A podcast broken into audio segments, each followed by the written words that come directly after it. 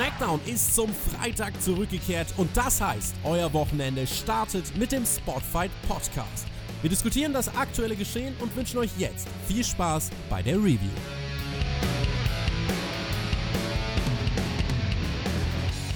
...2,44 Millionen Zuschauer sind diese Woche noch übrig. 1,5 Millionen Zuschauer weniger als zum Fox-Debüt. Das ist wirklich ganz, ganz krass, wie das Rating für SmackDown hier abstürzt. Und wir werden in dieser Woche natürlich wieder über SmackDown sprechen und werden euch sagen, woran es vielleicht liegt, beziehungsweise ob das verdient ist, in Anführungszeichen, wenn man da überhaupt von verdient sprechen kann. An meiner Seite, um über SmackDown in dieser Review für den Spotfight Podcast zu reden, der Björn, der Edeljobber. Ich grüße dich. Hey, yo, Mahlzeit zusammen. Ja, 2,4 Millionen sind noch übrig geblieben. Und sagen wir mal ehrlich, es wären zwei Leute weniger gewesen, wenn wir diese Review nicht aufnehmen müssten, oder? Leute, ich habe es hier gerade auf dem Spotfight Twitter-Kanal gelesen. Da gibt es ja auch immer at spotfight.de die aktuellen, topaktuellen Insights zu den Ratings auch vor allem, aber zu anderen äh, Breaking News quasi. Also ihr könnt einmal Spotfight natürlich auch als Wrestling News Kanal abonnieren, wenn ihr nur den Spotfight Podcast abonniert habt aber natürlich auch auf Twitter folgen. Und da lese ich hier euch einfach mal die Meldung vor, die unser guter Bro Toaster, der Tobi hier gerade reingetippt hat. Das Übrigens Rating die besten Twitter-Meldungen, die es jemals gibt. Weil ich glaube, Toaster ist die einzige Person, die sich auf Twitter mit sich unter selber unterhält. Ja, das ist wirklich großartig. Das Rating für SmackDown zeigt in dieser Woche im Schnitt 2,44 Millionen Zuschauer an. Ein Verlust von 500.000 im Vergleich zur Vorwoche. Im Vergleich zum Fox-Debüt verliert SmackDown, as I said, 1,5 Millionen Zuschauer. Björn, 2,44 ist ja eigentlich jetzt das Niveau. Also da schauen jetzt noch so viele Leute zu wie davor. Das ist ja wirklich, das ist ja. Letzte Woche habe ich schon auf Twitter gepostet, das ist ein Armutszeugnis, dass es nur noch 2,9 waren. Aber mittlerweile ist ja wirklich nicht mehr viel übrig von dem Fox-Effekt. Also das ist so krass. Damit habe ich ja auch nie gerechnet. Ich meine, 5 Millionen Haushalte, die man mehr erreicht, ist jetzt auch nicht jetzt irgendwie ein Wunder, dass alle 5 Millionen ist, auf am Anfang Smackdown zu gucken. Hat, glaube ich, auch keiner erwartet. Aber trotzdem hatten wir recht, relativ gute Zahlen gehabt zur ersten Show. Fast 4 Millionen. War natürlich schon ziemlich beeindruckend, wenn man sieht, dass vorher War und Smackdown ja eigentlich immer so um die 2, 2,2, 2,4 Millionen rumgedümpelt sind. War natürlich schön krass. Ja, es hat zwei Wochen lang gedauert und wir sind auf die alten Zahlen zurück was die WWE sich aber, naja, man muss es einfach so sagen, selber ein, eingebläut hat. Ne? Wenn man die ersten beiden Shows von SmackDown jetzt einfach mal betrachtet. Wenn ich jetzt neu einschalten würde auf jemand, der auf Fox guckt, der guckt sonst normalerweise freitagsabends eine gute Zeit, eine schlechte Zeit um die Uhrzeit. Dann läuft auf einmal Wrestling und dann gucken sich vielleicht die erste Show noch ein bisschen an und denken, was ist denn das Schönes? Wenn du dann nichts geboten bekommst, was dich irgendwie daran hält, dieses Produkt weiter zu verfolgen, naja, dann darf man sich über solche Zahlen nicht wundern. Und wenn ich ganz ehrlich bin, mich würde es auch nicht wundern, wenn wir nach der dieswöchigen Show nächste Woche vielleicht wieder an eine 2 Millionen knacken. Vielleicht fragt ihr euch jetzt, warum reden die über Zuschauerzahlen? Wieso ist das überhaupt so wichtig? Ähm, wir werden sofort über die Show reden, aber das ist halt einfach so dieses, dieses krasse Statement, was hier gemacht wird oder was auch diese Zuschauerzahlen einfach revealen, dass die WWE es nicht schafft, die Leute langfristig an der Stange zu halten. Und so ein krasser Abfall zeigt ja, dass es wirklich heftig abstürzt. Und wahrscheinlich wird es dann wieder äh, die Masse an Fans auf Fox auch verfolgen, die es auf USA vorher verfolgt hat, was extrem besorgniserregend wäre, wirklich von diesen neuen, potenziell auch langfristigen Zuschauern niemanden mit rüberzunehmen. Das ist halt dieses eigentlich krasse Statement, was man äh, so eigentlich gar nicht fassen kann. Folgt auf jeden Fall Twitter at spotfight.de, also folgt Twitter und Spotfight, nee, folgt äh, am besten spotfight.de auf Twitter, das wäre, glaube ich, am besten, ähm, um da auf dem neuesten Stand zu bleiben. Ist ein ganz, ganz krasser Abfall. Dabei hat SmackDown noch eigentlich so gut angefangen, Björns, mit Nein, einem der größten Stars der WWE, mit Roman Reigns, der auch ordentlich große Pyro hier bekommt und wie ein Star inszeniert wurde. Das äh, ist ja wirklich großartig. Das schafft man ja bei Roman Reigns auch. Und äh, der, der heizt diese Show hier ein, mehr oder weniger. Das äh, Roman Reigns-Thema allgemein ist ja auch in der letzten Zeit etwas untergegangen. Ich muss trotzdem hier sagen, ähm, der kommt super an und der ähm, liefert auch in der Art und Weise, in der man es von ihm erwartet, ab. Noch viel mehr. Also wahrscheinlich äh, Roman Reigns eine der positiven Entwicklungen des letzten Jahres. Äh, und das geht immer so unter, das wird immer so dann unter den Scheffel gestellt. Aber ich finde, da hat man wirklich einen guten Job auch gemacht, Roman Reigns jetzt so zu positionieren. Hier bei Fox präsentiert man ihn wieder wie den großen Star, der eben nicht im Main Event gerade ist, aber da auch sicherlich wieder hinkommen wird. Äh, aber man hat hier schon klar gemerkt, auch zum Start von SmackDown, wo es hingeht. Und das ist der Big Dog, das ist der Future Universal bzw. WWE Champion auch wieder. Das hat man hier ganz klar gespürt und diese Star Power, die ist unverkennbar. Ja, da würde ich dir zustimmen, dass die Star Power unverkennbar ist, gebe ich dir recht. Ich meine, ich sehe es ja meiner Freundin auch jetzt, die wieder anfängt, Wrestling zu gucken. Die findet Roman Reigns auch ganz toll. Ist alles super. Aber er ist halt nicht, er ist kein Hulk Hogan oder er ist kein Ric Flair oder er ist kein Stone Cold Steve Austin, der es schafft, nicht nur, ja, vielleicht die weiblichen Zuschauer überzeugen, vielleicht die kleinen Kiddies zu überzeugen, ja, sondern die Massen da draußen zu überzeugen und zum Einschalten zu bringen. Und dementsprechend wird es auch ein Roman Reigns nicht schaffen, die Zuschauerzahlen wieder auf ja, hohe Gefilde zu bringen. Und da muss man sich natürlich mittlerweile fragen, wenn wir jetzt bei 2,4 Millionen wieder angekommen sind, ja, liegt es wirklich daran, dass das WWE-Produkt so schlecht ist?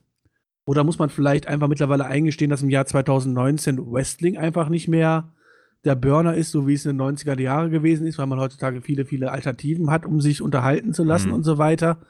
Ähm, ich meine, klar, wenn wir jetzt einen Gegenbeweis hätten, aller AEW, die jetzt jede Woche 4 Millionen ziehen, dann würde ich dir sagen, okay, wahrscheinlich ähm, ist die WWE zu 99% selber schuld, dass sie bei diesen Quoten ist. Aber vielleicht liegt es auch einfach der Zeit geschuldet und vielleicht muss man mittlerweile als Wrestling-Fan einsehen, dass man ja doch eher zu einer kleinen Sparte gehört als zu ja, einem Main Mainstream-Produkt. Aber ja, du hast recht, Roman Reigns sieht aus wie ein Star, kommt rüber wie ein. Wir können uns bei seinem Booking ja eigentlich auch nicht groß über, ja, groß beklagen. Ich meine, wenn wir das mit früher vergleichen, können wir ja eigentlich alle ganz happy sein. Ähm, ändert natürlich nichts daran, dass er immer noch der Super, äh, äh, der Superheld Roman Reigns ist und dass seine Matches alle vollkommen in Ordnung sind. Genau das gleiche geht für Shinsuke Nakamura, das gleiche geht für 95% des Kaders. Aber dieses Match hier, dieser Opener, hat mir am Ende dann einfach wieder gezeigt, ja, woran es auch einfach hapert. Weil ich habe einfach das Gefühl gehabt, ich habe dieses Match schon 500 Mal gesehen, selbst wenn die wahrscheinlich noch nie gegeneinander angetreten wären. Du hast halt einen Roman Reigns, der macht halt seine fünf Standard-Moves. Du hast einen Shinsuke Nakamura, der macht seine fünf Standard-Moves. Aber da passiert ja im Match niemals irgendwas, irgendwas Überraschendes, wo man jetzt sitzt und sagt so, oh, cool, hat man länger nicht gesehen oder oh, damit habe ich jetzt nicht gerechnet. Prinzipiell jeder, der länger als zwei Monate WWE guckt, kann eigentlich jedes WWE-Match im Vorhinein komplett durchcallen, weil er genau weiß, was jetzt als nächstes kommt. Und das ist, glaube ich, das größte Problem, was ja, das WWE-Produkt momentan hat. Das kann AEW natürlich, natürlich genauso noch passieren, wenn sie mal etabliert sind und die Leute es langfristig geguckt haben. Aber das wirkt halt wenigstens noch frisch, weil man das halt nicht jede Woche die letzten Jahre gesehen hat. Aber gerade in diesen Opener ist es mir aufgefallen, man kann ja jetzt nicht sagen, das war ein schlechtes Wrestling-Match, da wurde groß rumgebotscht, das war unsauber oder so. Nein, überhaupt nicht. Es war aber stinkend langweilig. Und das halt, weil ja, man das Gefühl hat zum, ja, ich habe ein Gefühl, guck hat jetzt jede, jede, jede Woche das gleichen Matches halt so. Und das, das packt einen einfach nicht, ne? Du ähm, sagst, es das größte Problem von WWE. Ich glaube nicht, dass du es so meinst, weil da würde ich dir auch auf jeden Fall widersprechen. Ich glaube, man kann es an zwei klaren Konstanten festmachen, die wir immer wieder erwähnen. Und das sind Storylines und Charaktere, die einfach fehlen, beziehungsweise Storylines und Stars. Äh, diese beiden äh, Faktoren und man merkt ja auch, dass das einen Einfluss hat, wenn WWE Stars einsetzt. Man hat es auch äh, zum Beispiel an Tim Wiese gemerkt, der dann bei WWE am Start war und äh, da für einen Aufschwung dann in Deutschland auch gesorgt hat. Ähm, und als Tim Wiese ein großes Thema war, war Wrestling ein großes Thema und da gingen auch ordentlich die Viewzahlen zum Beispiel bei uns in die Höhe und generell ähm, auch bei Pro7 Max, äh, beziehungsweise ich weiß gar nicht, ob es damals Pro7 Max oder Tele5 war. Auf jeden Fall, es war, glaube ich, die Übergangszeit. Die Quoten waren ja auch deutlich besser. Das ist ganz, ganz spannend, äh, aber diese großen Stars fehlen und hierbei ähm, SmackDown, bevor wir hier dann auf das Opening-Match zu sprechen kommen, was du auch erwähnt hast, war ja auch kein Brock Lesnar da, äh, der das irgendwie noch nach oben gezogen hätte. Ähm, das ist ein großes Thema. Wir werden es jetzt noch nicht äh, oder nicht noch näher diskutieren, weil dafür äh, ist der Fokus dieser Review etwas anders, denn wir reviewen diese Show und auch dieses erste Match Roman Reigns gegen Shinsuke Nakamura. Äh, Nakamuras Bro Sami Zayn war hier natürlich am Start, hat sich im Voraus darüber aufgeregt, dass Reigns vor ihm gedraftet wurde. Das ist natürlich auch super amüsant gewesen. Auf Twitter hat er da die Parole rausgehauen und äh, deswegen auch hier im Match ordentlich eingegriffen. Am Ende kann Roman Reigns trotzdem, trotz dieser Eingriffe, fast gewinnen, wird dann aber von King Corbin attackiert, der sich hier noch als äh, Mann Nummer 3 in diese Fraktion einreiht und mit dem Zepter das Match unterbricht. Die Heels prügeln auf Reigns ein. Daniel Bryan versucht den Safe zu machen, aber die Heels waren am Ende trotzdem stärker und natürlich auch zahlenmäßig überlegen, zumindest in diesem Anfangssegment. Damit hast du quasi das Match schön beschrieben. Wir hatten, weiß nicht, gute 10 Minuten langweilige Standard-WWE-Action im Ring. Die, sorry, die überzeugt mich halt einfach nicht mehr, egal wie toll und sauber sie geworkt ist oder so halt, aber das braucht man sich nicht angucken, das ist ja quasi jede Woche das Gleiche. Und dann gibt es halt das einzig Entscheidende und auch ein bisschen Entwicklung und sowas halt. Wir haben halt den Eingriff von Baron Corbin, den kann man natürlich gerne so machen. Aber hilft natürlich jetzt auch nicht am Ende, das Match jetzt irgendwie weiter overzubringen, ne? Absolut. Wir haben dann im Main Event natürlich das Match gesehen, Daniel Bryan und Roman Reigns gegen Nakamura und King Corbin. Und als diese Ansetzung dann klar war, es war ja wieder so, es war klassisch SmackDown irgendwie. Dieser Fox-Wechsel, der hat sich in den ersten beiden Wochen, hat er sich groß angefühlt. Aber jetzt hier in Woche 3 habe ich so das Gefühl, dass man zu diesen Standard-Patterns zurückkehrt. Und das ist wahrscheinlich auch dem geschuldet, dass man einfach jede Woche veranstaltet, jede Woche ausstrahlt und dann äh, verschiedene Shows auch noch macht. Äh, und dann wiederholt sich natürlich die Struktur auch, aber dieses Anfangssegment zu bringen, ähm, einen Clinch zu bringen, ein unsauberes Finish oder einfach ein Promo-Segment mit einem Brawler am Ende und dann das Tag-Team-Match zum Schluss im Main-Event der Show. Das ist so typisch Smackdown-Pattern. Das hat man irgendwann mal backstage in, in so einen Ordner gepackt und in diesem Ordner, da sind zwei zwei Standardskripte für die Show drinnen und die wechselt man ab. So fühlt sich's an.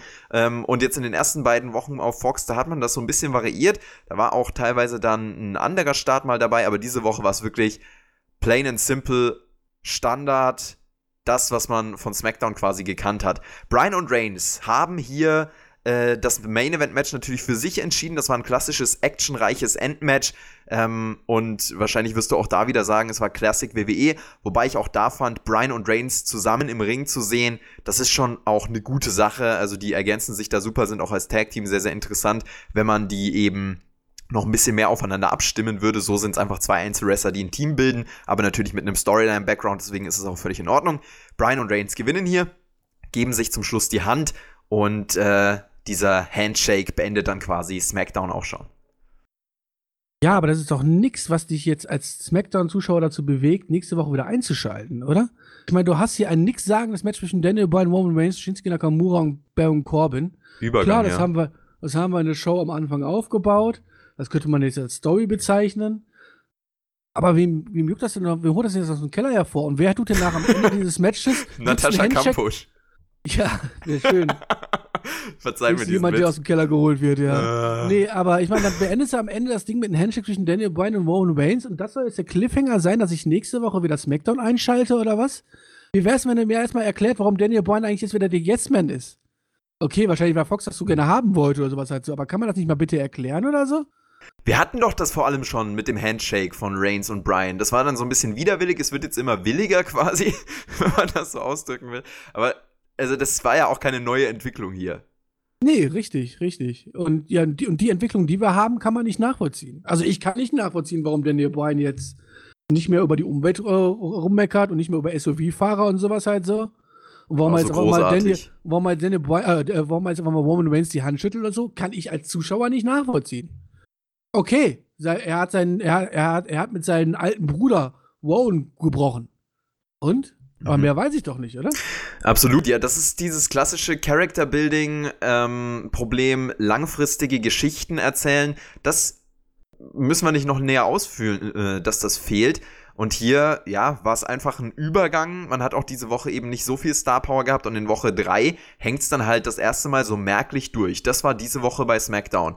Und damit haben wir auch schon den Hauptpunkt äh, oder die, diese, diesen roten Faden in der Show äh, angesprochen. Können gerne noch auf einen Punkt eingehen. Das war nämlich einer der Das war wenigen. der rote Faden der Show. Geil, oder?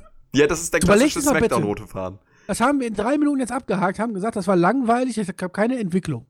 Das ist der rote Faden der Show. Wir Ein sind bisschen in der länger haben wir dritten schon Woche. gebraucht. Wir sind in, dritten, in der dritten Woche von SmackDown auf dem neuen Kanal. Der einzige Unterschied zu vorher ist, ja, die Leute kommen jetzt raus und haben zu knallt es mal und gibt einen, gibt einen Lichtblitz. Ja, frisch, wir haben Feuerwerk. Aber ansonsten ist das doch gleiche SmackDown, was wir ja, die Jahre davor gesehen haben. Und am Ende, so, so weit waren, dass am Ende nur noch 1,7 Millionen Leute zuschauen wollen. Ja, einer der wenigen positiven Punkte dieser Show, den wollte ich jetzt ansprechen, der hat auch mit dieser Pyro was zu tun. Pyro natürlich zum Start, das haben wir schon drüber geredet, aber auch generell die Produktion von SmackDown ist ja anders als zuvor. Also es ist immer noch Hochglanz natürlich, es ist noch hochglanziger als zuvor, aber das WWE großartig produziert, das ist ja kein Geheimnis. Aber ich finde auch hier bei Reigns und Nakamura speziell im Match habe ich es gemerkt, dass neue Kamerapositionen eingesetzt wurden, die richtig gut aussahen. Also das waren teilweise ähm, Positionen, da sah das Ganze, was im Ring passiert ist, so anders aus, weil du das als Wrestling-Fan einfach noch nicht kennst. Weißt du, du, du gewöhnst dich natürlich dran, das immer wieder zu sehen aus der gleichen Perspektive, mit dem gleichen Cut. Und wenn der Impact kommt bei WWE, dann kommt auch der Schnitt. Und du kannst dich quasi immer darauf einstellen, dann sagt Kevin dann wieder Cut und Kamera 3 oder sowas, ne? Aber diese neuen Kamerapositionen bringen da schon, finde ich, eine neue Dynamik rein. Das sieht sportlicher aus, das sieht impactvoller aus. Ähm, speziell meine ich die Kameraposition auf Höhe des Aprons, in der sie dann so hoch gefilmt haben. Also ich weiß nicht, wer von euch das noch auf dem Schirm hatte. Das sah auf jeden Fall richtig stark aus. Diese 3D-Animationen, die du ja auch schon angesprochen hast. Ich hasse. Ähm, mit Hasse Matchanzeige. Da Da muss hast einfach du so sagen, ich hasse sie. schon Ohne Mist, das sieht, halt, das sieht halt so künstlich aus halt so. Ja, ich meine, die Leute in der Halle brauchen das natürlich ja nicht ertragen halt so. Und prinzipiell ist das ja als Idee auch gar nicht verkehrt halt so, weil man dann nicht vollkommen übertreiben würde und jetzt irgendwie alles in irgendeine 3D-Animation reinpacken würde. Ich meine, man kann Sportlich, Sportlichkeit und Ergebnisse auch anders einblenden, aber so wie es die WWE hier macht, dieses vollkommen überladene, also ich finde das, find das nicht geil. Okay. Ich meine, dass da vielleicht irgendwelche zwölfjährigen Kiddies draufstehen, die dann sagen, boah, geil und glauben, das hängt dann wirklich in Halle oder so. Die sich da quasi noch worken lassen, okay, aber also ich finde das nicht gut.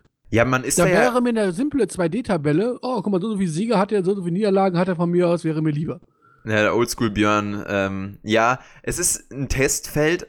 Offensichtlich, man experimentiert da, aber ohne dieses Experimentieren und Trial and Error kommst du da halt auch nicht weiter. Ich finde schon, dass es teilweise hochwertig wirkt, aber eben nur teilweise und manchmal sind da halt auch Fehler jetzt drin. Bei SmackDown hier speziell habe ich jetzt nicht die krassen Fehler bemerkt, aber man merkt natürlich bei dieser Technik, die WWE ja auch schon länger verwendet, äh, immer mal wieder, äh, dass da ein bisschen der Wurm drin ist. Es ist halt ein Testfeld, ähm, in dem man so ein bisschen sich noch äh, ausprobiert. Ich glaube aber schon, dass es sehr, sehr hochwertig aussehen kann, wenn man da dann wirklich auf einem Top-Niveau ist. Aber das ist man halt noch nicht. Deswegen würde ich da mal, ähm, ja, noch ein bisschen im Voraus abwarten und die da einfach mal ausprobieren lassen. So optimistisch bin ich jetzt trotzdem. Und Björn, ich muss ja vom einen Punkt, vom einen positiven Punkt gleich zum anderen leiten. Hör mal, was ist das hier für eine Smackdown-Show gewesen? Wir lieben es. New Day hat sich mit Heavy Machinery backstage angefreundet. Die haben quasi hier zusammen Pfannkuchen gemacht. Otis wollte zumindest den, den Teig des Pfannkuchens trinken. Sein ähm, Kollege Tucker hat da noch ein bisschen Proteinpulver reingeschüttet. Äh, Otis wollte das dann trinken auf Ex quasi, ist dann dabei gefailt. Äh, das war auch großartig. Otis jede Woche wieder äh, absolut beeindruckend. Ich habe auch meiner äh, Freundin hier vor der Aufnahme äh, den Otis nochmal gezeigt hier und ähm, neben dem Kommentar, der ist ganz schön dick und rund, ähm, musste sie auch schmunzeln, als sie ihn gesehen hat. Äh, Otis ist einfach ein großartiger Entertainer. Der beste Catcher der Welt ist das. Ja, wenn ich bei uns in den Zoo gehe, ne, und einen Affen sehe, der sich in der eigenen Hand scheißt und diese dann frisst, muss ich auch lachen. Damit vergleichst du jetzt Otis. Nein, da kann der arme Otis ja gar nichts für, aber ich wollte nur sagen, äh, wie einfach, und- wie einfach und leicht doch Humor sein kann. Ähm, Ja, aber das ist doch WWE. Also da äh, sehe ich ja überhaupt kein Problem dran. Das ist ja, die Frage ist ja nicht, wie erreichst du das Lachen, sondern du erreichst das Lachen quasi. Wenn die Zuschauer sich entertained fühlen, gut, da gibt's dann natürlich trotzdem Grenzen wie, ja, schwarzer Humor und sowas, äh, aber das ist ja selbstverständlich. Wenn du, wenn du Ja, aber wegen es schaffst, den 20 Zuschauer zu Sekunden- entertainen. Wegen diesen 20 Sekunden Backstage-Segment, wo Otis sich mit, äh, ähm, mit, mit, mit Teig bekleckert, äh, tut doch jetzt keiner eine zwei Stunden Smackdown-Show einschalten, ja? Das kann man von mir aus machen, das ist auch ehrlich gesagt nicht mein Humor, das ist halt dieser Kindergarten-Humor, okay. Ich denke mir halt immer nur, was, was sind das für Menschen, die sich Backstage wirklich so unterhalten würden, halt so, ja? Jetzt kann man natürlich sagen, ja, das passt aber zu deren Charakteren und sowas halt so. Okay, lasse ich, lass ich sogar dann auch in dem Fall noch gelten, aber es ist halt wirklich nicht meins. Also, ich finde Otis auch unterhaltsam. Ich finde auch Otis teilweise zum Schmunzel im Ring. Ähm, Ja, aber am Ende möchte ich bei einer Wrestling-Show nicht unbedingt schmunzeln, sondern ich möchte emotional inbegriffen sein und emotional bin ich jetzt bei Otis nicht. Ja, es ist natürlich die Summe, die es macht, aber äh, ich würde das hier trotzdem positiv erwähnen, einfach weil es mich persönlich zum Schmunzeln bringt, wenn Otis da backstage seine Action hat und das ist ähm, ja von daher schon auch äh, herauszuheben. Otis gefailt beim Teig trinken, aber im Match dann nicht. Es gab das Match ähm, diese Connection eben New Day und Heavy Machinery gegen Ziggler, Root und Revival, da lief's gut und die Faces holen sich hier den Sieg. Genau, ein klassisches Smackdown Tag Team Match, so ein bisschen random auch, ja, um die Charaktere zu präsentieren. Ja, wir nehmen einfach vier Faces, wir nehmen vier Heels, lassen sie gegeneinander ein bisschen, äh, ein bisschen prügeln, haben wir eine Viertelstunde rausgefüllt, ist super. Ja, klassisch TV-Show, also das gibt's aber, auch einfach ja, mal. Ja, klassisch TV-Show, klar, aber hat es jetzt irgendwas Storyline-mäßig weitergebracht? Nee, hat absolut, es, hat, es, hat, es, hat es der Tag Team Division geholfen? Ich sag ja, es war es hat dich sehr, sehr random. gebracht. Einmal. Für 10 Sekunden. Ja. Ja, okay, das ist das Positive. Ja, das ist doch nix. Sorry, das ist doch einfach nix. Das ist doch jetzt nichts, wo ich jetzt. Ich muss es einfach mal vergleichen. Ich meine, wir haben die Zuschauerzahlen gesehen, wie viel immer weniger einschalten. Jetzt, diese Woche waren es wieder 500.000 weniger. Und von diesen 500.000, die diese Woche nicht eingeschaltet haben, ja. wenn das jetzt hier als Positives rausnimmt und sagt aber, guck mal, was diese Woche passiert ist, guck mal, der Otis hat sich mit, mit Teig bekleckert. und dann haben die noch die bösen Heels zerstört.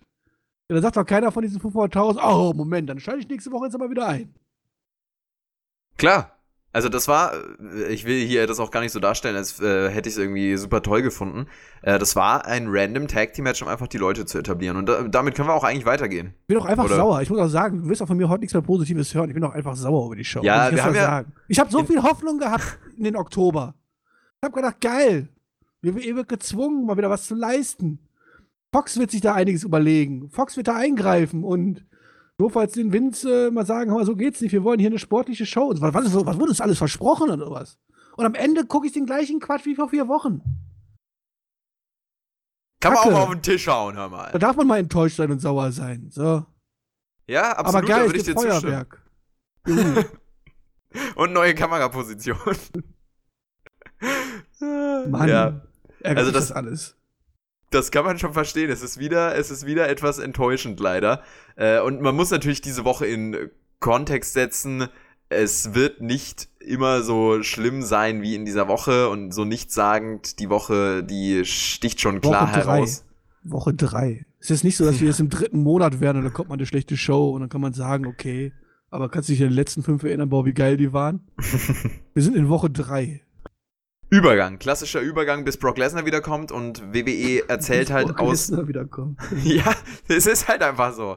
WWE also erzählt halt. Fünfmal im Jahr haben wir eine gute Smackdown-Ausgabe, wenn Brock Lesnar wieder dabei ist. Ja, du bist ja auch nicht auf dem neuesten Stand. Der kommt schon nächste Woche wieder und ist generell häufiger angekündigt für SmackDown. Also da, also ich will das auch gar nicht schlecht reden, ne? Äh, äh, ich will das gar nicht gut reden. schlecht ist schon genug. So, das macht er von alleine quasi.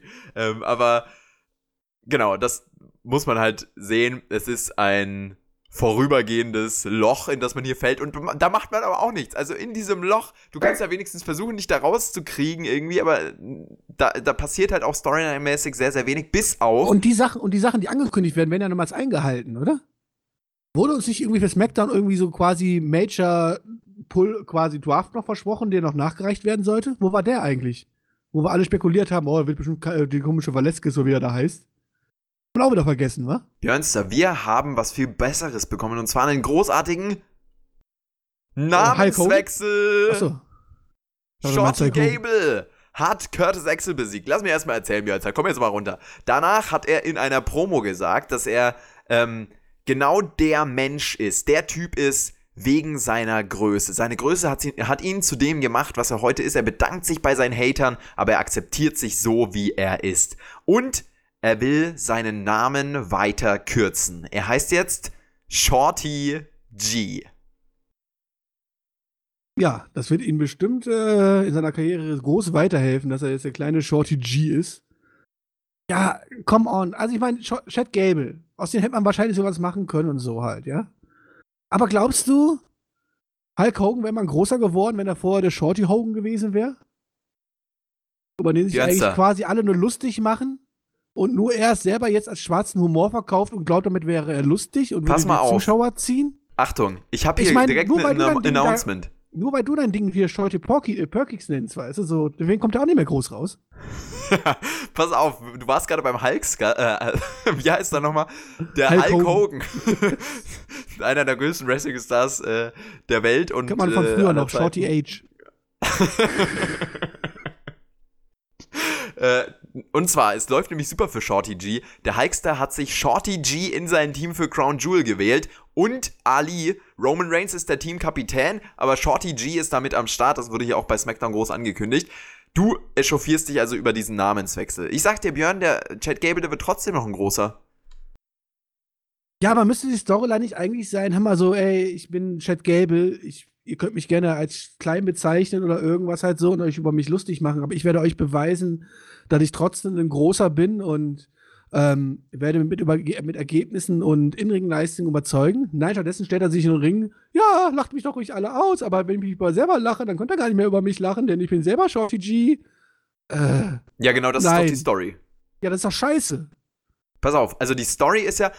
Gut, also man muss erstmal dazu sagen, dieser Name, der ist absolut cringe. Auch wie er das äh, gesagt hat, wie er es delivered hat, würde ich gar nicht sagen. Die Promo war in Ordnung, aber wie er das gesagt hat, ich bin jetzt Shorty G. Das war so ein ganz schlimmer Moment, bei dem du man ja gehofft, spätestens dass zur Halle. Fernbedienung greifst. Dass die Halle ausrastet und alle Shorty G, Shorty G schre- schreien oder was? Ja, das ist eine sehr gute Frage, was man sich dabei gedacht hat. Ich will, ähm, ich würde sagen, also es gibt ja jetzt Leute, die sich riesig über diesen Namenswechsel aufregen. Klar, kann man machen, das ist ein Cringe-Name, aber ich würde erstmal auch da abwarten, was man jetzt genau mit ihm vorhat, weil das ist ja noch nicht ganz raus. Der Typ ist klein, der steht dazu. Man kann jetzt äh, kritisieren, dass er hier, ähm, dass, dass dieser Name vielleicht cringe ist, aber ich würde tatsächlich da mal ähm, erstmal gucken, wo diese Storyline noch hingehen soll. Und man macht ja zumindest was mit ihm. Er kriegt diese TV-Zeit und er ähm, ist in dieser Storyline jetzt. Und jetzt muss man halt Also schauen, du wo das glaubst, hingeht. WrestleMania 37, Main Event und dann wird Shorty G angekündigt oder was? Wer redet von einem Main Event? Also ich rede nicht von einem äh, Main Event, würde ich sagen, aber ich glaube nicht, dass, dass er jetzt hier wegen seinem Namen, seinem neuen Namen abgeschrieben ist. Und Leute, die das sagen, die kann man ja auch einfach. Also das ist ja völliger Quatsch, das jetzt so zu überinterpretieren. Der wird, der wird auch wieder geändert werden, der Name. Man nimmt das ja als einen Aufhänger. Der ist Ja, klar, klein. Das ist irgendwann kürzen, weil Shorty G zu lang ist, dann heißt es irgendwann nur noch G. Ja, auch diese, die, äh, ne, es regt sich auch jeder über diese Namenswechsel auf und kurz Ja, später nicht, ist es oder was? Du nicht? Regst du nicht drüber auf? Ja, teilweise schon. Ja, aber also. teilweise kann man auch einfach mal die Kirche im Dorf lassen. Ja. Bin gespannt, wenn er nur G heißt. Johnny G. Das ist ein guter Johnny Name. G? Nee. Schade. Aber ich kann dich jetzt auch in Zukunft nur noch Shorty G nennen, wenn du möchtest. Stimmt aber nicht. Ich guck mal in die Hose. ich wusste, dass du das jetzt sagst. Ich habe nur darauf gewartet, auf diesen Dialog heute in der Review. Wirklich, ich habe ich hab die Sekunden runtergezählt bis zu diesem Thema. Ja, Wow, sollten wir auch für die Zuschauer so ein, so ein Podcast-Bingo rausbringen, weißt du, wo sie mal ankreuzen können, dass das Erwartendes kommt. Ist so. Also, du bist wirklich sehr predictable, muss ich sagen. Und predictable ähm, ist ja auch in gewisser Weise ähm, Bailey. Weil ich habe ihre Erklärung von ihrem Heel-Turn genauso erwartet, wie sie diese Woche delivered hat. Aber vorher möchte ich sagen, Björn, Bailey hat einen neuen Theme-Song. Wie findest du den? Finde ich, also erstmal finde ich es gut, dass sie einen neuen Theme-Song hat, weil jetzt weiter hier als Happy Bailey-Musik rauszukommen, ist nur ohne Figürchen und schwarzen Haaren, wäre mir halt zu wenig gewesen. Also, ja, finde ich gut. Ziemlich generisch halt so, aber muss man sich vielleicht auch ein bisschen erstmal dran gewöhnen, ne? Mhm. Absolut. Also ich hätte Ähm, jetzt nicht sagen können, da kommt jetzt Bailey oder da kommt jetzt Heel XY raus. Also. Ja, ich werde mir das auch nochmal hier jetzt in meine Spotify-Playlist laden und dann werde ich euch nächste Woche vielleicht mal ein gutes Feedback zu dem, äh, zu dem Theme-Song auch geben. Man kann es ja beim ersten Mal hören auch gar nicht so richtig abschätzen, aber prinzipiell ist es ein generischer Heel-Theme-Song, das kann man schon so sagen. Der alte Also war so auf jeden Fall deutlich herausstechender. Also so wie sie präsentiert wird, muss ich sagen, also jetzt tue ich ja doch mal irgendwas loben, aber es hat auch nichts mit SmackDown zu tun, das hat wahrscheinlich eher mit Bailey zu tun, ihre eigene Person und sie weiß, wie man ja Ich meine, sie ist ja auch lange noch Wrestling-Fan und weiß, wie man sowas vielleicht rüberbringen soll. Aber bei ihr erkenne ich zumindest den Wechsel von Face zu Heel. Mhm. Ist nicht so wie andere Leute wie Big Show, die halt einfach immer gleich sind, egal ob sie jetzt Face oder Heel sind oder keine Ahnung, was halt so, ja. Kann man hier zumindest charakterlich, optisch und visuell ja einen Unterschied erkennen. Und sieht, okay, das ist nicht mehr die Bailey, die jetzt kleinen Mädchen umarmt und immer mhm. auch happy macht. Ja. Das finde ich gut. War halt auch jetzt ein langer Prozess dahin, das haben wir auch schon letzte Woche ab, äh, angesprochen, als sie dann hier geturnt ist und sich auch den Titel geholt hat, aber ja, Wann hat der Prozess angefangen? Positiv. Als sie das das erste Mal mit Sascha Banks gestritten hatte? Vor mm. anderthalb Jahren oder was? Können wir jetzt sagen, ist eine Longtime-Story oder was? Nee, nee, also es gab ja schon mal diesen Moment, genau, als sie sich zu Sascha Banks geturnt hat, sozusagen. Das war ja dann, als sie zurückgekommen ist vor einigen Monaten. Ähm, oder? Das war jetzt nach dem SummerSlam, also so lange ist gar nicht her. Und jetzt hat man quasi so zwei Monate circa bisschen bisschen weniger, eineinhalb Monate hat es jetzt gedauert und jetzt ist sie quasi voll geturnt und hat sich dann auch den Titel geholt. Also prinzipiell, das ist ja eigentlich eine Entwicklung, die überhaupt nicht verkehrt ist. Man bringt diesen neuen Bailey-Charakter jetzt rein, äh, nutzt das, um hier ein bisschen Momentum im Herbst zu generieren, gibt ihr auch den Titel und die Erklärung, zu der kommen wir jetzt. Bailey und Sasha Banks sind bei Miss TV. Bailey sagt, dass sie erstmal niemandem erklären muss, warum sie so ist, wie sie ist. The Miz stellt dann Tut's aber ein paar Theorien auf. Genau, spricht von Unsicherheiten der The Miz und vergleicht Bailey mit Lesnar, weil sie nichts sagt, dieser sprachlose Champion. Und dann erklärt Bailey eben doch, äh, was dahinter steckt. Sie sagt, niemand hat an ihre Gefühle gedacht und bei ihren Niederlagen hat sie keiner umarmt. Niemand war für sie da.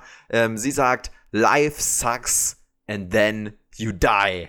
Bailey, die neue Heel Bailey. Ein bisschen, ein bisschen zurücktreten, ein bisschen ähm, sich in Acht nehmen, weil die wirkt wirklich angry. Ist wirklich Heel oder ist nicht einfach nur Emo, Standard, Depri, Frau? Okay, das klingt jetzt vielleicht ein bisschen gemein halt so, aber ähm, klingt so halt nach einem Standard-Emo, ne? Also, äh, ja, das Leben ist scheiße und irgendwann werden wir alle sterben. Juhu. Nee, wie gesagt, also prinzipiell, ich finde die Charakterentwicklung gut. Ich finde gut, wie man es umsetzt. Also den kompletten Charakter umsetzt. Mal gucken, ja, ob da noch ein bisschen mehr dann hinterkommt und ähm, wie weit uns Bailey dort dann auch ja, weiter in den Promos und so weiter äh, überzeugen kann. Wenn sie jetzt wirklich nur als rein Emo hinstellt, immer traurig guckt und kurz vorm Weinen steht und an sich selber zweifelt, weiß ich nicht. Aber vielleicht wird sie ja dann noch irgendwann zu der coolen zur coolen, bösen Frau. Ähm, wo dann vielleicht auch der eine oder andere hochguckt und sagt so, okay, guck mal, geil, die geht jetzt wirklich ihren eigenen Weg und ähm, blickt auf sich und macht das alles nur, ja, um sich selber quasi zu beweisen. Ähm, ja, den Weg, den man eingeschlagen hat, finde ich gut. Ähm, ja, jetzt mal gucken, was man weiter raus macht. Ne? Also, wie gesagt, da möchte ich gar nichts groß, groß, groß dran kritisieren. Ähm, Ach, da war das jetzt ab. Ja, da warte ich ab. Ja, natürlich, da, da muss man ja auch erstmal abwarten, jetzt halt so, ne? Bei Shorty G aber auch. Nein, Shorty Doch. G ist versaut. Stimmt gar nicht, du. Mit deinem Hosenkommentar. Achso, okay. Das ist nicht versaut, das ist nur Realität. Bailey als Heel am Mikrofon ist ja auch eine ganz, ganz interessante, ähm, ja, Zusammenstellung von Dynamiken, würde ich das jetzt mal unbeholfen beschreiben. Und unbeholfen hat ja auch Bailey so ein bisschen gewirkt, finde ich. Also, sie, ich weiß nicht, wie es dir dabei ging, kannst du ja auch gleich nochmal sagen, aber für mich hat so gewirkt, sie versucht, diesen bösen Charakter auszustrahlen, das Böse zu sein, aber man merkt, dass dahinter, hinter dieser Maske und dieser Fassade trotzdem noch das nette Mädchen durchscheint. Und da hilft, äh, hilft auch nicht, die, äh, ne, abgeschnittene Haare helfen nicht, eine neue Schminke hilft nicht. Also ich finde, sie versucht böse zu sein, wirkt aber eher traurig und ähm, frustriert. Frustriert dabei halt so und denkt, das wäre wahrscheinlich jetzt der Böse. Vielleicht will sie aber auch traurig und frustriert wirken und mhm. soll eher zum Charakter passen, eher in diese Emo-Richtung gehen. Das müssen wir halt abwarten. Ne? Also mal gucken, was sie uns jetzt wirklich verkaufen möchte. Also als böse würde ich sie so gar nicht hinnehmen. Ich würde jetzt eher momentan so, oh, die Frau braucht wirklich mal eine Umarmung, geh mal hin und lass, lass sie mal trösten, mäßig. Du, so. Aber jetzt nicht so, oh, was eine blöde Sch Hallo. Warum benimmt die sich so und ist so unfair gegenüber ihrer Freundin? Keine Ahnung, was war denn so böse hier zu machen? Nee, momentan bin ich auch eher das Gefühl so, oh, lass die mal ganz dringend in den Arm nehmen, damit sie sich nicht irgendwie von der Brücke schmeißt. So, und damit ähm, beenden wir dieses Segment erstmal und gehen zur Six-Pack-Challenge, die dann folgte, um nämlich die neue Herausforderungen für Baileys Titel zu ermitteln. Nikki Cross, Carmella, Dana Brooke, Lacey Evans, Sonja Deville und Mandy Rose standen in diesem Match. Nikki Cross hat sich hier den Sieg geholt. Wie war dieses Frauenmatch für dich? Eine Six-Pack-Challenge, da ging es doch ordentlich zur Sache, hör mal. Ja, das war der Ausblick auf die Frauendivision von SmackDown der nächsten Monate. Also jeder, der nach diesen zehn Minuten schon irgendwie noch mehr Bock drauf hat als vorher, Respekt. Dann soll mir die Argumentation liefern, warum. Ich habe einfach nur einen Haufen schlecht wirkender Mädels gesehen, die keine Story verkauft haben. Und am Ende unser baldiges Megaface Nikki Cross äh, sich den Sieg geholt hat. Ähm, was man natürlich so machen kann. Aber, sorry, wenn ich diesen Ausblick auf diese Diven Division sehe, boah, bin ich nicht gehypt auf die nächsten Wochen drauf, muss ich sagen. Ich würde sagen, du tust da, also ich, ich verstehe die Kritik am Match, aber zu sagen, du siehst hier einen Haufen schlecht workender Frauen ist schon ein bisschen heftig ausgedrückt. Aber man kennt dich für diese heftige Aussprache äh, oder diese, diese heftigen Formulierungen. Also im Ring standen Dana Burg, Lacey Evans, Mandy Rose. Okay, Mandy Rose hat sich in letzten, letzter Zeit echt ein bisschen Dana getan, übrigens auch. auch, ja. Dina Burg auch, ja. Die hat sich ja. erstmal nochmal beschwert, dass sie keiner wahrnimmt, aber vielleicht sollte sie einfach mal überlegen, wie sie eingesetzt wird. Deswegen, dann will sie auch wissen, warum sie keiner wahrnimmt. Ähm, Pass auf, zu Dana Brooke will ich kurz einen Shoutout sagen. Die arbeitet an sich. Also man merkt es richtig, die ähm, ist häufig im Gym, die gibt ihr Bestes, um auch wrestlingmäßig nach vorne zu kommen und sie trainiert einfach. Man merkt, dass sie, also sie weiß sicherlich auch, sie ist nicht die Beste in diesem Sport und auch was das Technische angeht und so weiter. Sie kommt ja auch aus einem völlig anderen sportlichen Background, aber sie hat diesen Work Ethic und sie trainiert und sie hat auch im Ring sich deutlich verbessert zu den vorherigen Performances, die ich von ihr im Kopf habe und äh, dafür kann man auch mal einfach loben.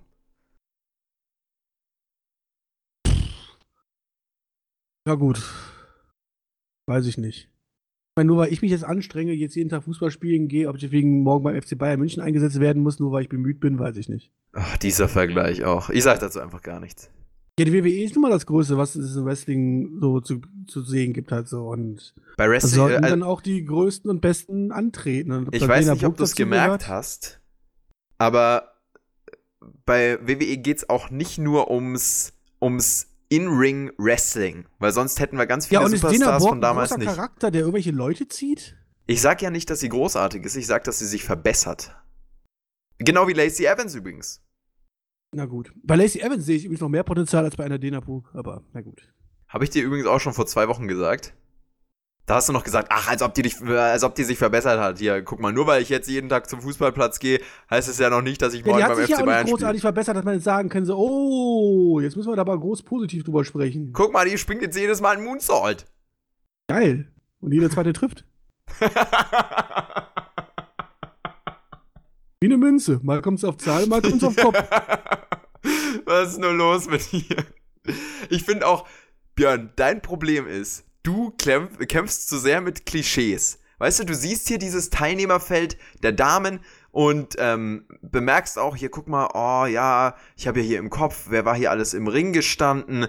Nikki Cross, Carmella, Dana Brooke, Lacey Evans, Sonja Deville, Mandy Rose, von denen denke ich mir ja in meinem, äh, hier in meinem Klischee-Kopf, guck mal, die können alle nicht catchen, oh, das Match ist scheiße. Ich glaube, du hast denen gar keine Chance gegeben. Das ist mein Vorwurf an dich. Das ist korrekt. Ich habe ihnen auch gar keine große Chance gegeben. Das ist wohl richtig, ja. Liegt aber auch an, daran, dass ich halt weiß, was ich die letzten zwei Jahre gesehen habe von diesen Mädels und dementsprechend auch weiß, was ich zu erwarten habe. Ja, und dann bist du nämlich blind für Veränderungen und auch Verbesserungen. Also äh, wirklich äh, unter aller Saubieren. Ja, und? Ich kann medizinisch nachweisen, dass mein rechtes Auge nicht gut sieht. Ich was schuld. So, Patreon-Hörer wissen mehr. Braun Strowman gegen Drew Gulak. Der letzte Showpunkt, den wir noch ansprechen müssen, der Co-Main-Event und was für einer Björnster. Drew Gulak wollte sich hier vorstellen vor seinem Debüt bei SmackDown. Er hat eine 345-seitige PowerPoint-Präsentation vorbereitet. So läuft es übrigens auch, wenn ich Vorträge über ähm, YouTube halte. Und in dieser Präsentation wollte er quasi vorstellen, ähm, wie Braun Strowman gegen Tyson Fury antreten soll. Er hat ihm seine Strategie pitchen wollen, aber die Aufmerksamkeitsspanne von Braun Strowman ist äh, etwa der entsprechend äh, von Björn oder den meisten äh, Standard-YouTube-Zuschauern. Äh, Shoutout natürlich an jeden Podcast-Hörer hier, denn ihr seid noch länger dabei und die Aufmerksamkeitsspanne von Podcast-Hörern auf YouTube ist natürlich viel größer. Braun Strowman greift Gulag an und besiegt ihn auch. Ja, gute drei Minuten, ne? Nee, also erstmal positive man versucht so Gulag wenigstens ja, ein bisschen Charakter zu geben, weiß ich nicht, halt so, aber man versucht ihn wirklich zu präsentieren. Man hat nicht einfach nur dahingestellt, hat gesagt, come on, Bornstormen, mach den mal kaputt in zwei Minuten, dann ist gut. Nein, er durfte wenigstens noch zwei Minuten was sagen, durfte zeigen, dass er ganz toll Power PowerPoint-Präsentationen kann, auch wenn er diese am Ende nicht zeigen durfte. Aber das ist ja quasi das, was man ja auch bei Tour 5 und so von ihm zu sehen bekommen hat. Finde ich erstmal gut. Ja, und dann kam halt Born Storm und hat ihn zermöbelt, so wie es sein muss. Schließlich hatte man ein großes Match mit gegen Tyson Fury vor sich. Ähm, naja, aber ob jetzt du Gulek hier verprügelst oder äh, Alexander Schmidt, wahrscheinlich auch wurscht. ähm, Drew Gulak ist ja ganz interessant. Der ist nach seinem Titelverlust gegen Leo Rush bei NXT, jetzt bei SmackDown. Die wöchentliche NXT-Review von Damek und mir gibt es ja auch hier beim Spotfight Podcast, beziehungsweise bald auch mit unserem guten Bro Shaggy. Ähm, hört da auch gerne mal rein. Und da bin ich jetzt auch auf dem neuesten Stand, ne, weil ich das immer reviewe, Björnster. Ähm, sonst habe ich ja immer nur alle zwei, drei Wochen mal reingeschaltet bei NXT. Aber ich kann dir sagen, NXT geht ordentlich ab. Genau wie AEW und genau wie SmackDown. Okay, warte mal, da habe ich jetzt was durcheinander gebracht. Ähm, jetzt sag doch mal Bescheid. Drew Gulak, was macht man denn mit dem hier? Ähm, ist der einfach ein Aufbautalent jetzt hier bei SmackDown? Das ist einfach ein Aufbautalent bei SmackDown, ja. Na gut. Das wird er wahrscheinlich das nächste halbe Jahr machen, dann fällt irgendjemand ein, so, oh, den könnten wir doch mal pushen. Und dann kriegt er drei Siege und alle denken so, oh, jetzt kommt seine Zeit und dann wird er wieder fallen gelassen. Nee, dann heißt er Drew G. Drew G, ja. Könnte ja. auch sein. Spoiler ist raus, Leute. Das kommt genau so, wie wir es jetzt predicted haben. Björnster, wie war SmackDown diese Woche? Ja, war nix. Willst gar nicht ich, muss, sagen. ich muss einfach sagen, es war nix. Ich finde es auch eine Frechheit eigentlich, dass ich, ich habe ja eigentlich gehofft, weißt du, so geil, jetzt kann man hier einen neuen Spotify-Podcast. Geil, wir kriegen hier die A-Shows, weißt du, War und SmackDown und, und die anderen Jungs doch mal die ganzen B-Shows machen, wie NXT und AEW und sowas. NXT. Also, ja. Aber nein, gibt keine Veränderungen im Oktober, es läuft alles so weiter wie vorher. Wir haben den Krieg.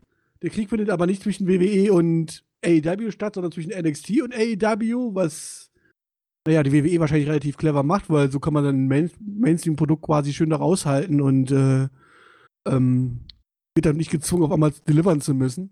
Und genauso fühlt sich leider nun mal an. Wir sind jetzt die dritte Woche SmackDown. Ich fand die erste Show gut. Ich fand letzte Woche, habe ich meine Meinung dazu gesagt, fand ich eher so lala. Und diese Woche sind wir im, im gleichen Trott angekommen, wo wir uns die letzten zwei Jahre auch befunden haben. Und das nimmt mir, es raubt mir meine Energie, ich muss ich ganz klar sagen. Und ich bin jetzt einfach auch sauer. Ich bin auch einfach verärgert, muss ich sagen. Deswegen bin ich, gehe ich vielleicht auch, sehe die, wenig positiven Sachen aus dieser Show halt nicht, tue ich nicht mehr anerkennen, weil ich einfach nur enttäuscht bin, dass da ich einfach mir viel mehr erwartet habe. Das ist halt das große Problem, wenn man Erwartungen hat an die WWE und diese am Ende einen, ja, immer wieder enttäuschen, dann tut das irgendwann in Wut und ja, ich habe ein Gefühl, ich werde mittlerweile depressiv, wenn ich das WWE-Produkt gucke. Es ist traurig, aber wahr. Und derjenige, der die letzten Wochen noch so gut drauf war und gehofft hat, so geil mit den Senderwechsel von Fox und so, da werden wir ein anderes Produkt zu sehen bekommen und so. Ja, diese Hoffnung ist bei mir jetzt echt nach Woche 3 einfach schon erlöschen. Du kannst mir auch einfach mal ganz grob erklären, bevor du zu deinem Fazit von SmackDown kommst. Jetzt bin ich gespannt. Was unterscheidet denn SmackDown von War? Der Kader. Und geil, die Aufmachung. Okay, geil, sie setzen nicht die gleichen Leute ein, okay. Ja, die Aufmachung ist auch anders.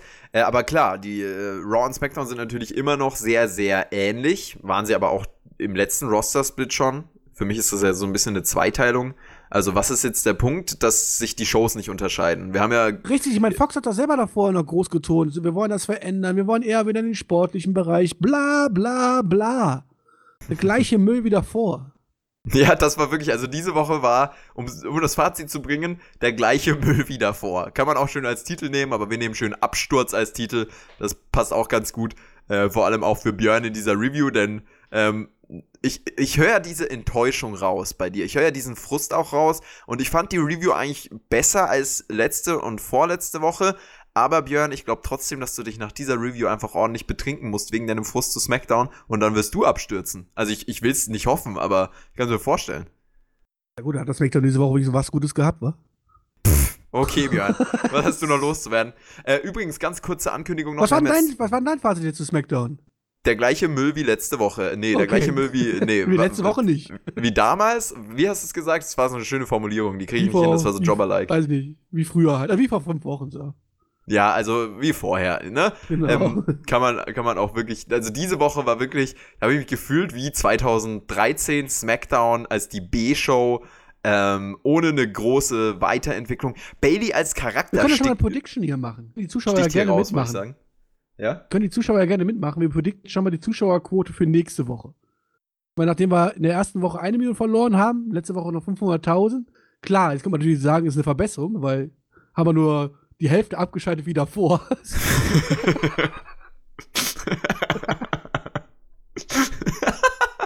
Und wahrscheinlich ist es für die WWE nach dieser Smackdown-Woche wahrscheinlich schon ein Erfolg, wenn wir diese 500.000 wieder halbieren und es nur 250.000 weniger sind nächste Woche, oder?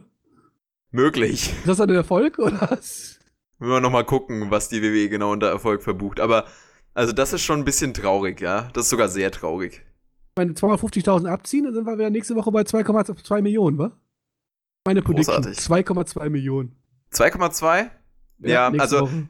der Downfall wird jetzt natürlich nicht mehr so krass sein, auf jeden Fall. Also diese Woche ist ja auch wirklich heftig, wenn du dir das anschaust. Also, Alter, minus 500.000 nochmal. Das ist ja wirklich, da bleibt ja nichts hängen. Und ich glaube tatsächlich Das sind auch, wie du, 500.000.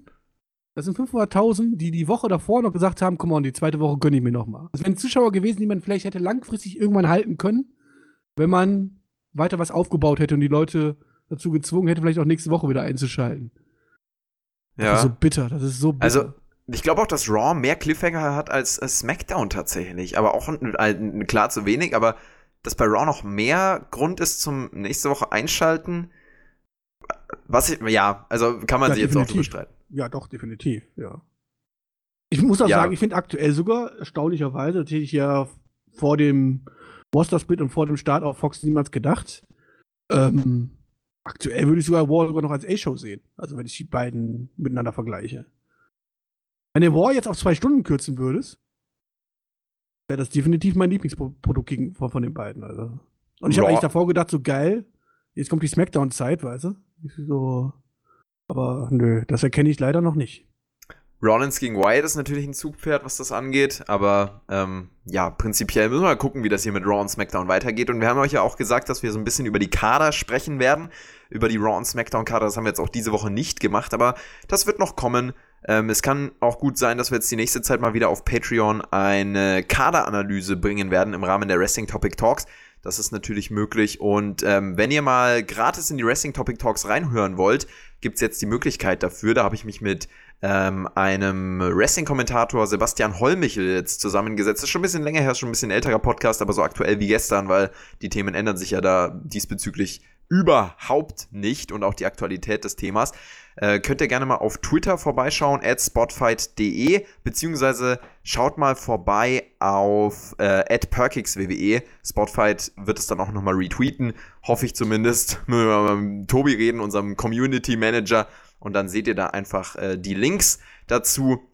Äh, könnt ihr gerne mal vorbeischauen und da in dieses Format reinhören. Jede Woche aufs Neue ein interessanter Experte, mit dem ich über verschiedene Themen spreche. Jetzt hatte ich zum Beispiel diesen äh, Freitag, also letzten Freitag, gestern sozusagen, äh, jemanden am Start, der seine eigene Wrestling-Liga startet.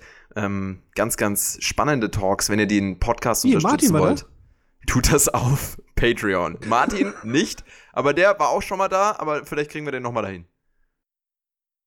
Ja. Ja, Achso, mehr Leute, die die eigene Wrestling-Liga äh, gründen. Na dann. Nee, ich Ja? hab's natürlich schon gehört. Ich weiß, ich weiß natürlich Bescheid. Alles klar, Björn. Gut, ja, Björn, du bist ja auch, Fall. Gönnt euch. du bist auch regelmäßiger Hörer der Wrestling Topic Talks. Was sagst du zu dem Format? Patreon exklusiv? Tatsächlich gefällt mir das sehr, sehr gut. Also, ähm, bin ja auch immer erstaunlich, dass du immer da wieder neue Themen findest und dann auch dazu die passenden ähm, ja, Ansprechpartner. Ich meine, egal, ob es jetzt halt jetzt mit Sebastian Hollmichel war äh, und es da dann halt um Kommentar geht und alles halt, egal, ob du einen Sanitäter einlädst und einfach mal fragst, wie es dort abläuft. Ein Oder halt Ringarzt jetzt jemand- quasi, genau. Ein Ringarzt, genau, oder jetzt halt jemand holt, der sich eine eigene Promotion gegründet hat. Und ähm, ja, das sind natürlich auch Sachen, die man in normalen Podcasts, jetzt in unseren Review-Podcasts, sonst überhaupt nicht ähm, zu hören bekommt und dadurch auch einfach viel, viel ja, seinen Horizont erweitern kann. Von daher würde ich das jedem empfehlen. Sehr, sehr interessante Podcast über das Thema Wrestling. Vielen Dank für diesen Plug, Björnster. Und wir, wir hauen jetzt rein und äh, sagen euch, wenn ihr supporten wollt, tut das auf Patreon. Und der Spotify Podcast hier natürlich, der kann auch auf iTunes bewertet werden mit 5 Sternen. Äh, auf Spotify könnt ihr uns abchecken und auch auf YouTube hören. Also hier geht's ordentlich ab. Haut rein. Bis zum nächsten Mal. Ciao, ciao. Reingehauen.